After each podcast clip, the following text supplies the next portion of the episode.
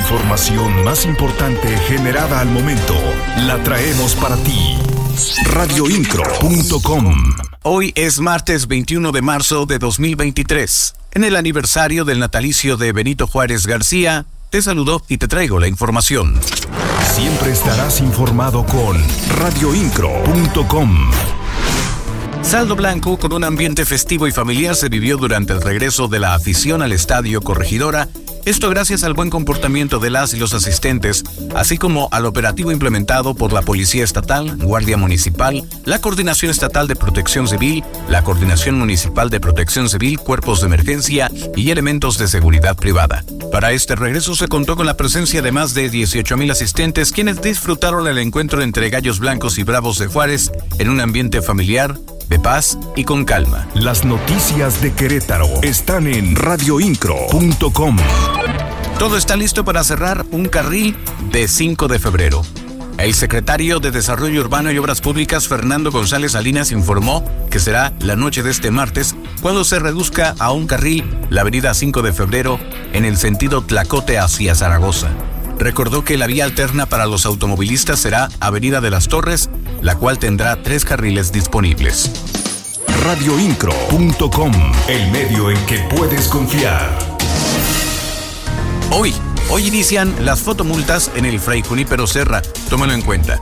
El secretario de Seguridad Ciudadana, Giovanni Elías Pérez Hernández, anunció que a partir de este 21 de marzo arrancará el cobro de las fotomultas en el anillo vial Fray Junípero Serra.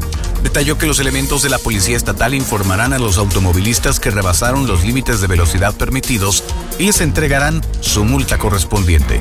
Giovanni Elías Pérez Hernández recordó que las multas van en promedio de los mil pesos radioincro.com. Es el equinoccio de primavera y el titular de la Coordinación Estatal de Protección Civil, Javier Amaya Torres, aseguró que el día de hoy, 21 de marzo, se podrá tener un aforo de hasta 80 mil personas con motivo de los eventos del equinoccio de primavera. Señaló que estos eventos se desarrollarán en la Peña de Bernal y en la pirámide del pueblito. Las noticias de Querétaro están en radioincro.com.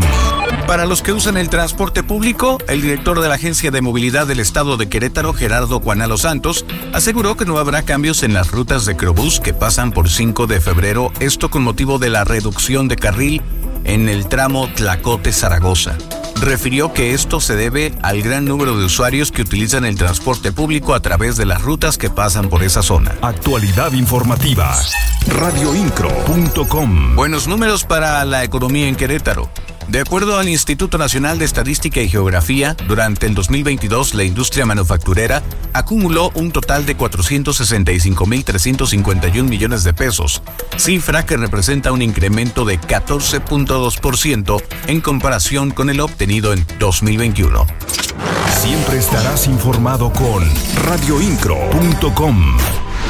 A partir de el día de hoy, la Universidad Autónoma de Querétaro entrará en un esquema de actividades parcialmente virtuales. Algunas facultades decidieron entrar en un esquema híbrido y otras están al 100% de forma presencial.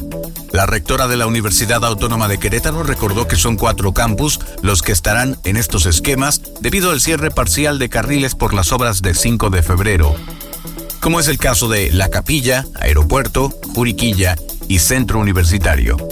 Teresa García indicó que están monitoreando las condiciones viales y queda abierta la posibilidad de que se amplíe o reduzcan las clases virtuales, siendo una decisión que deberán tomar cada una de las facultades y unidades académicas.